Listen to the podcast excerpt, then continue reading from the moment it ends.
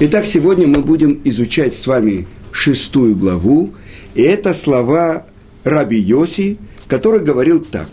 Тот, кто почитает Тору, того уважают люди. Тот, кто охуляет Тору, пренебрегает ее, его презирают люди.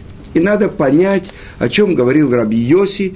И на предыдущем уроке мы говорили, что Раби Йоси, сила его была такая, что когда он спорит с мудрецами, закон выходит именно по нему. Так вот, чему же учит э, Раби Йоси? И мораль из Праги задает вопрос, какая связь с предыдущей Мишной? А в предыдущей Мишной сказал Раби Цадок – что не делай из Торы корону, чтобы возвыситься благодаря ей, и мотыгу, чтобы копать словами Тора, то есть для заработка. И это то, что продолжает Раби Йоси и говорит, тот, кто почитает Тору. Что это значит почитает Тору? И вот так объясняет Рамбам. Рамбам говорит, это выражается в трех вещах. Каких? Тот, кто сам изучает Тору, насколько он может, тот, кто почитает еврейских мудрецов, и тот, кто с уважением относится к книгам Торы. Это включает в себя и свиток Торы, и другие книги Торы. Значит, э, что мы видим? Есть особенные законы. Я процитирую вам Раши. Что говорит Раб, э, Раши, Равшлому Ицкаки, по поводу этой Мишной Раби Йоси. Каждый почитающий Тору, то, что он кладет ее вместе с святым, а не на скамейку, чтобы сидеть э, на ней, как делают люди. И не кладет одну книгу на другую. Что имеется в виду? В законе сказано, что есть у нас э, вся Тара, Э, она раз, э, как бы разделена на три части. Это мы говорим про письменную Тору. Это то, что аббревиатура слова Танах. Тора, Невиим, Ктувим. Тора, пророки и Писание. Так вот, в каком порядке, что на что можно положить? Так вот, написано в законе, что пророков мы кладем на Писание, а Тору мы э, кладем на пророков – в таком именно порядке. Это закон. Дальше. Если вынимают свиток Торы из Арона Кодыша, все присутствующие обязаны встать.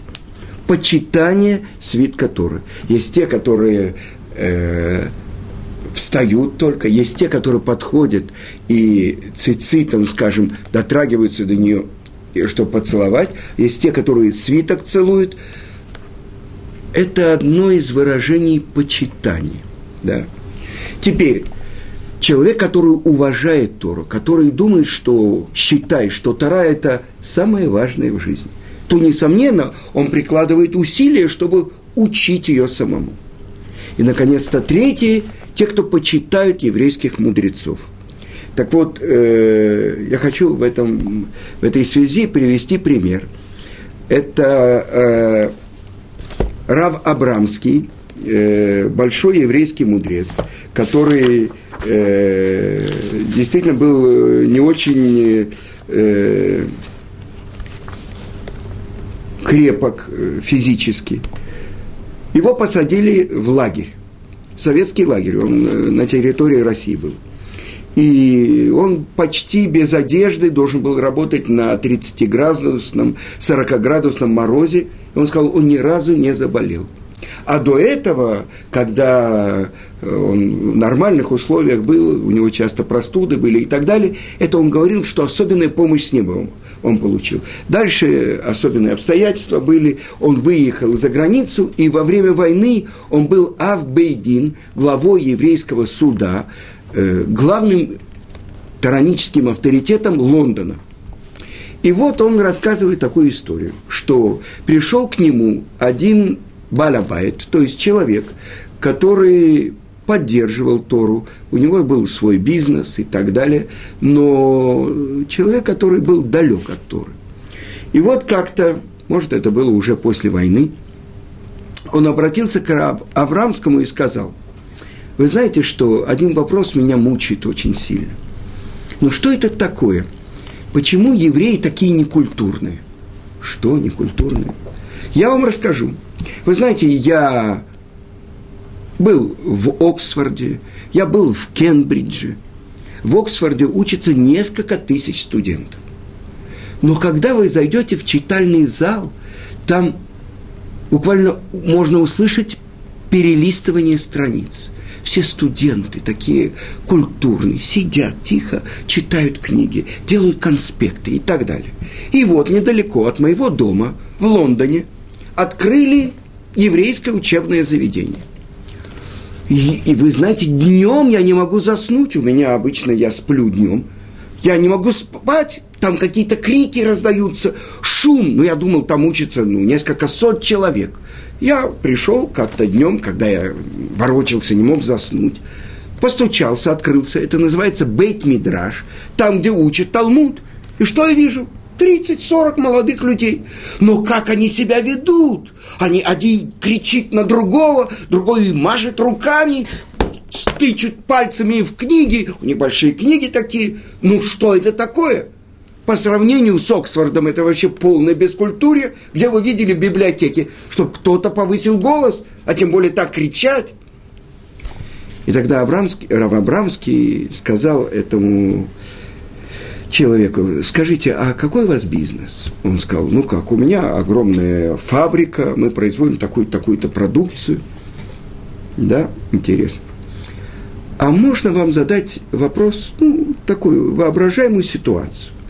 Что бы вы делали, если вечером, возвращаясь с женой после просмотра кинофильма, проходя мимо вашей фабрики, вы увидели, какие-то незнакомые люди загружают огромные тюки продукции вашей фабрики в свою машину.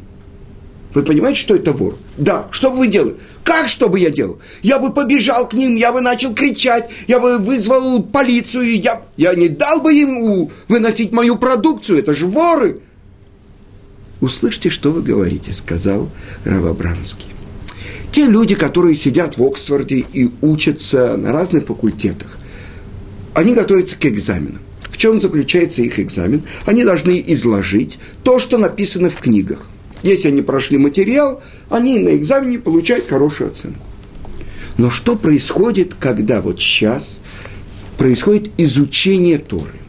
Каждый из, тех, кто учит, и кто, кто доказывает свою правоту, это же он свое понимание Торы передает другому, а другой опровергает это и говорит, что это совсем не так, а вот так-то и так-то. Почему они кричат?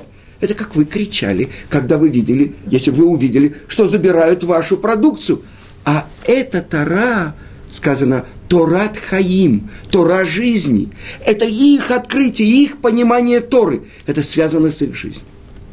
Так вот, что это значит, когда человек учит Тору? Теперь, что это значит? То, что сказал Раши – то, что почитает святые книги, кладет их в святое место, а не на скамейку. И объясняет это мораль из Праги, что в словах Раши заключен большой хидуш, большое открытие. Он приводит Талмуд, и написано так э, в Вавилонском Талмуде в трактате Макот. Насколько глупцы те люди, которые встают перед Тарой, которая написана на пергаменте, и не встают перед той Тарой, которая идет на двух ногах. То есть они почитают свиток Торы, но не уважают еврейских мудрецов. С другой стороны, задается вопрос, он приводит из трактата Шаббат, 119 лист. Богачи Вавилона, чем они заслуживают почет? Тем, что они почитают Тору. Что значит почитают Тору? А потом задается вопрос, а в других местах э, чем заслуживают богачи? Объясняет это мораль из Праги, что здесь сказано, что значит почитают Тору, потому что в Вавилоне были крупные центры по изучению Тору. Значит, кого они почитают? Они почитают еврейских мудрецов, потому что в других местах нет таких еврейских мудрецов. И поэтому объясняет мораль из Праги, что то, что написал Раши, то, что нужно с э, книги по Торе, уважительно к ним относиться, класть их в святое место, а не на скамейку, это дополнительно к тому, что нужно уважать тех, кто учит Тору, и уважать книги, которые связаны с Торой. Так объясняет мораль из Праги. А теперь, то, чему учит Раби Йоси. Каждый, который почитает Тору, его тело почитаемо, ну, то есть, либо он сам почитаем другими людьми.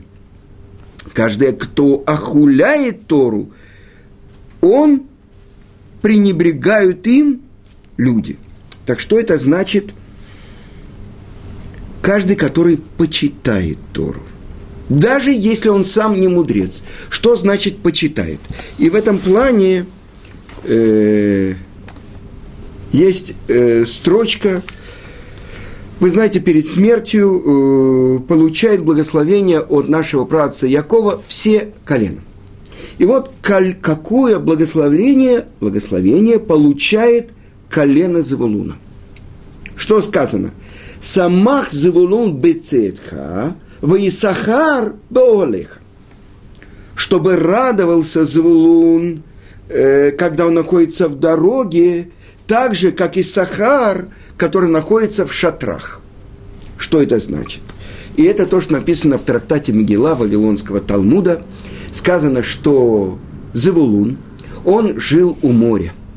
И он отправлял корабли с товарами по всему свету. Дальше сказано там, что он обладал очень большим искусством, искусством. Что значит? Он делал такое стекло, которое э, было такое мягкое и не ломалось, как ткань. И из этого делал разные сосуды. Для чего он это делал? Это то, что он зарабатывал – и половину от своего заработка он отдавал для поддержания своего брата из Сахара, который находился в шатрах Торы. То есть он поддерживал изучение Торы и Сахаром. Но сказано сначала благословение на Завулуна, а потом на Исахара. Радуйся, Завулун, в путях твоих, так как Исахар в шатре его. То есть плату у, Завелуна, потому что он поддерживает изучение Торы Исахаром. Без него, как бы Исахар, а он давал Исахару все, что ему необходимо для жизни. Да? Теперь, что же получается?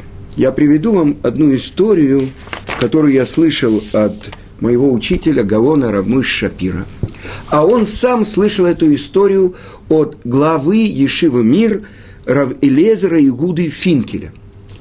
Дедушки Рош Ешивы Рав Финкеля, который сегодня возглавляет Ешиву. Потомки, знаете кого?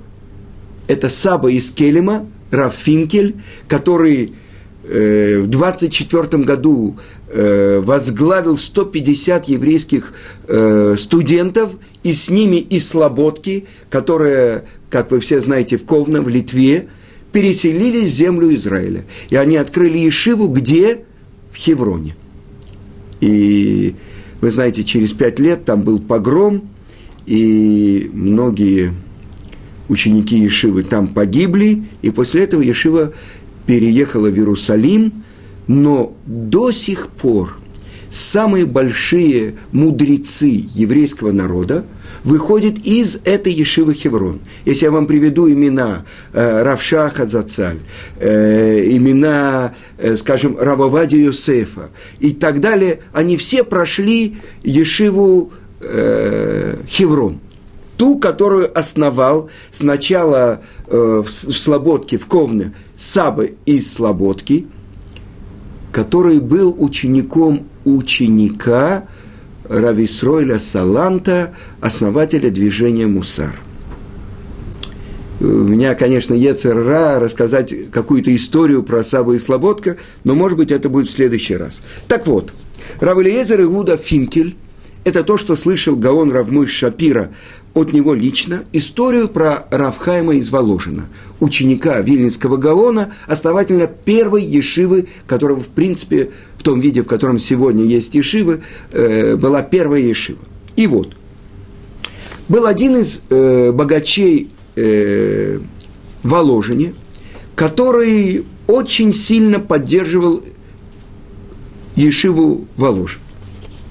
И вот приблизились его дни, э, последние его дни, и он поставил условие перед Равхаем из Воложина, чтобы он в течение года после его смерти учил Мишнайот для подъема его души – и вы понимаете, что Равхаим обещал ему это. И у него было особенное время, когда он учил эти мишнают. И вот перед сном он посвящал какое-то время для изучения Мишны. И как-то вечером он изучал очень углубленно Мишну. И один вопрос ему был очень труден, и он не нашел ответа на него. И он заснул. Причем, я хочу вам сказать, еще не прошло 30 дней после смерти этого богача, который поддерживал Ишиву. И вот во сне приходит к нему этот богач, который при жизни не очень изучал Тору, ну, занят был делами, но очень сильно поддерживал Ешиву – и он ему дал ответ на вопрос Равхаима из Воложина, человек, который знал всю Тору. Э, проверка была такая. Гаон из Вильна говорил, что хотя бы каждый человек, чтобы хотя бы один трактат Талмуда, он знал полностью. И вот когда Равхаим из Воложина прошел сто раз трактат Шаббат, это один из больших трактатов Талмуда, и пришел к Гаону, Гаон ему сказал, ты знаешь его хорошо? Он говорит, да. Тогда начни мне его рассказывать в другую сторону. От последнего слова трактата до первого. И Равхайм не мог это сделать. Но вы понимаете, если Гаон спрашивал, значит, перед Гаоном это было открыто, и для Гаона не было проблемы. Это сказано, чтобы Тара была так изучалась нами, чтобы она была высечена на скрижалях твоего сердца. Вы знаете, я был э, э, в своей жизни в студиях на телевидении. И я видел, как э, дикторы, э, как они вот так вот в микрофон, в камеру говорят новости. А оказывается, перед ними вот там большой экран, на котором, э, э, как на маленьком экране компьютера, э, бежит текст. И вот они э, читают этот текст. Ну, я не знаю, слава КПСС последний, э, значит, на последнем съезде первый секретарь ЦК КПСС, великий траля-ля, и вот так они читают. Так Лагавдиль, чтобы разделить, тот, кто учит Тору так, что она стала, вошла в его кровь, была высечена, сказано, харут аль-луах либеха. Что это значит высечено? Это тоже я слышал от Гаона Рамой Шапира. Мы представляем себе, ну, мы видели всякие плиты, на которых высечено что-то, э, на кладбище и так далее. Так вот, харут аля лухот – это то, что сказано про две скрижали завета, там слова, десять заповедей, были выбиты насквозь. Насквозь особенные чудеса были там, то, что с одной стороны и с другой а, можно было читать одинаково. Здесь, извините, написано э, Цвип. Если бы я читал с другой стороны, было бы Салтап Ц. Да? Так вот там, на скрижалях, было насквозь выбито, высечено, так вот, человек, у которого на сердце все слова Тора. Поэтому сказано в конце поучения отцов, повторяй ее и повторяй ее. Рав Бакбак, он говорил, повторяй ее и переворачивай декулеба, всю ее. То есть постоянно, то есть то, что я видел не раз в жизни, как э, мой учитель, что память о нем была благословенна, Равицкак Зильбер, как он все время что-то произносил. То есть он повторял наизусть Мишнайот, которую он учил и в детстве, и в лагере. То есть Это сказано, я вам сейчас покажу. Вот монеты, да? Человек, который пересчитывает монеты. Вот так человек, который учит Тору так, что особенно Мишнает, само слово Мишна, это есть несколько объяснений, но сказано э, в, в Кириат Шма, в Кириат Шма, когда мы читаем Шма, там леванеха». Что это значит? Буквальный, ну, то есть литературный перевод, повторяя их своим сыновьям. С другой стороны, корень этого слова «шен». «Шен». На русском языке есть калька. Знаете какой? Зубрить. Зуб. Вы понимаете? Повторяй постоянно. Вот это то, что, чтобы это стало, вошло. Так вот, это история, которая э, произошла, я возвращаюсь, э, с Равхаймом из Воложина, когда вот этот человек, который при жизни не очень много учил Тору, но поддерживал Тору, он ему дал такой ответ, который устроил Равхайма из Воложина. Тогда, когда Равхаим проснулся, он рассказал своим ученикам. Я знал, что те, кто поддерживают Тору в будущем мире, они получают часть в той Торе, которую учили на их деньги. Но чтобы это было так быстро, вот это в течение 30 дней он стал великим знатоком Торы, если он мог ответить на вопрос Равхайма. Но у меня еще есть пару минут, я хочу вам еще одну историю рассказать. И это история, которая происходила тоже э, с Равхаймом из Воложина. Видно, это происходило до того, как э, эта история. И у Равхайма был вопрос. Вернее, пришел один человек, который поддерживал Тору, и задал вопрос Равхайму. Скажите, а вот то, что я отдаю деньги на Ешиву, поддерживаю Ешиву, а в будущем мире – буду ли я понимать то, что учили в Ешиве, или нет. Равками сказал, э, в принципе написано, что в будущем одна хупа, то есть в одном месте будут находиться те, кто поддерживали Тору, и те, кто изучали Тору. Но насколько тот, кто поддерживал Тору, он будет обладать пониманием этого, я не знаю знаешь что, давай договоримся. И они заключили такой договор. Тот, кто первый из них уйдет из мира, чтобы он приснился, пришел во сне к тому, кто останется в этом мире, и ответил на вопрос. И вот этот человек, этот э, поддерживающий Тору, умер. Проходит неделя, проходит месяц и так далее – он не появляется. И Равхайм очень переживал. Но после смерти этого человека, этого поддерживающего Тору, который умер за несколько недель, может быть, до праздника Суккот, а известно, что в праздник Суккот, если мне не изменяет память, третий день праздника, когда Якова Вину, умер Гаон из Вильна.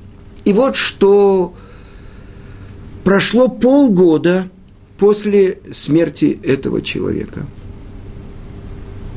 чуть больше. И вот он пришел во сне к Равхайму. И Равхайм во сне очень обрадовался и спросил его, ну что происходило, я так переживал, почему ты не пришел раньше? И это человек, который при жизни не очень много учил Тору, но очень крепко поддерживал изучающих Тору и Шиву Равхайма – он ему сказал, вы знаете, у меня была дилемма, очень серьезный вопрос. Через несколько недель, может быть, через неделю после моей смерти пришел сюда Гаон из Вильна. А есть такой закон, что еврейскому мудрецу после смерти дают 180 дней, чтобы он мог дать урок на 180 дней – в Ешиве, которая на небе. То есть там, где собираются все праведники, все мудрецы, и он дает свое открытие в Торе, которое он открыл за свою жизнь. И вот он говорил, у меня был э, сильный э, вопрос, что мне делать?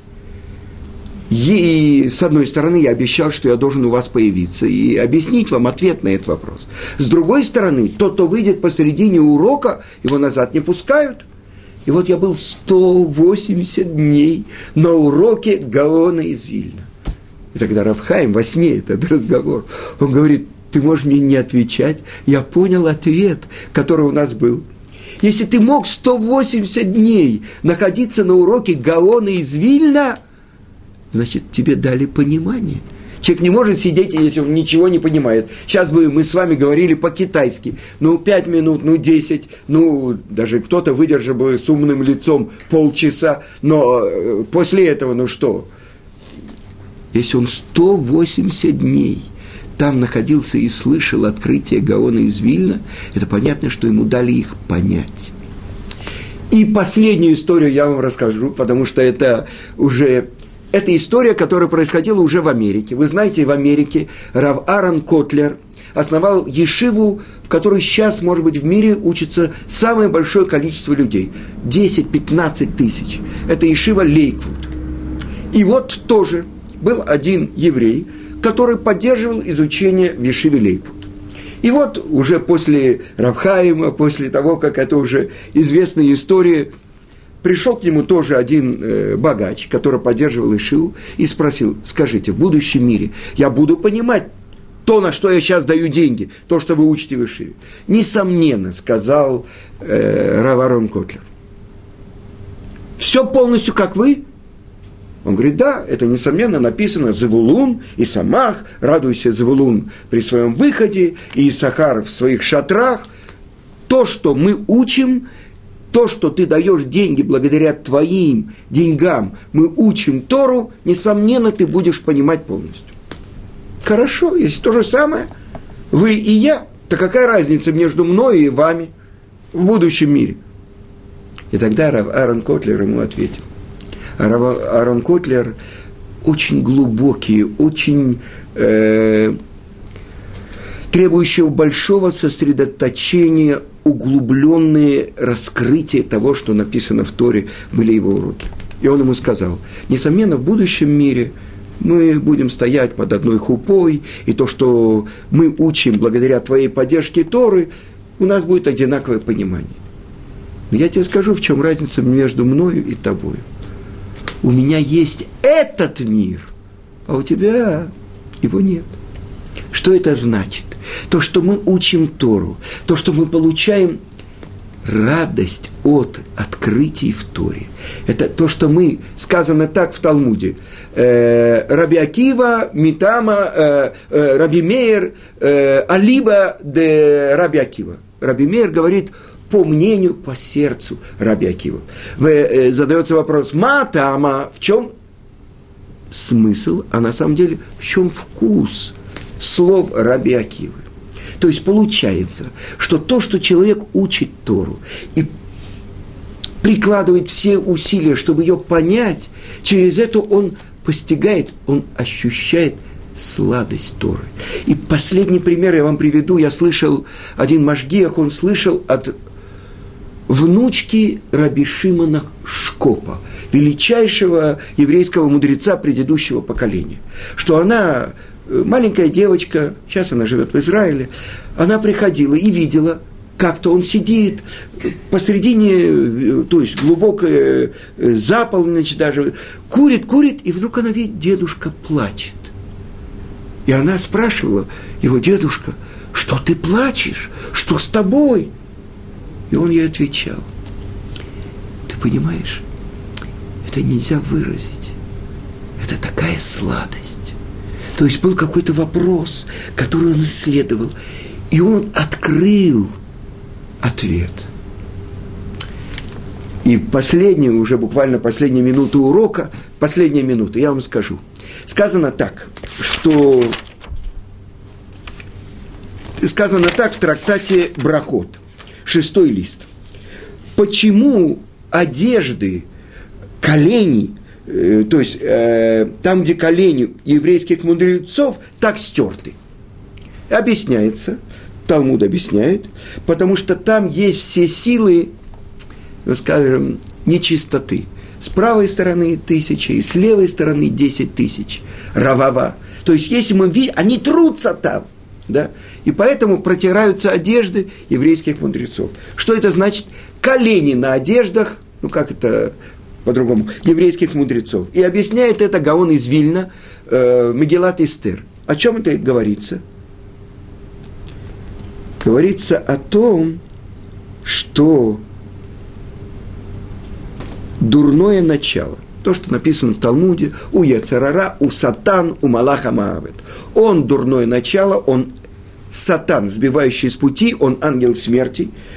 Против кого прежде всего он воюет? Против еврейских мудрецов. И когда он не может преодолеть их, кто подвергается самому большому испытанию? Те, кто поддерживают Тору, то есть поддерживают колени тех, кто изучает Тору. Поэтому в наше время такие проблемы с миром Ишиев, кризисы в Америке и так далее. Приходят люди, плачут, мы потеряли столько миллионов, столько миллионов. Рафштейнман говорит, почему вы не давали эти миллионы на поддержку Торы? Соглашение, соглашение Сахарова-Завулун. 50% вашей выручки вы даете на изучение Торы. С вами ничего не произойдет. И были те, которые действительно так поступали. Но это в Шуханарухе написано по-другому, от 10 до 20%. 50% и их бизнес процветает. То есть вот это испытание нашего времени, когда те, кто поддерживают Тору, поддерживают колени изучающих Тору. Вот это то, что написано в Талмуде. С другой стороны, тот человек, это то, что сегодня я слышал от Галона Рамыши Шапира, который вернулся из э, э, Аргентины, Чили и так далее – он сказал так, если бы те, кто поддерживают Тору, знали, что они э, в одно мгновение там становятся мудрецами, как Раби Акива Эйгер. Величайший мудрец до сих пор, э, он, если задал вопрос, трудно, кто-то э, хочет сказать, что он знает ответ, так э, отвечал Бриский Ров, что это имел в виду Раби Акива Эгер, после твоего ответа остается трудно. То есть величайший мудрец. Так вот, что значит сила поддержки Торы. Тот, кто этим занимается, стояла бы огромная очередь, только бы дать деньги на Тору, на Тору, на Тору. Вы понимаете, самый выгодный бизнес. Но тот, кто заслуживает участвовать в этом – он настоящий бизнесмен. Он настоящий. Бизнесмен. Всего хорошего, до следующего урока. Спасибо.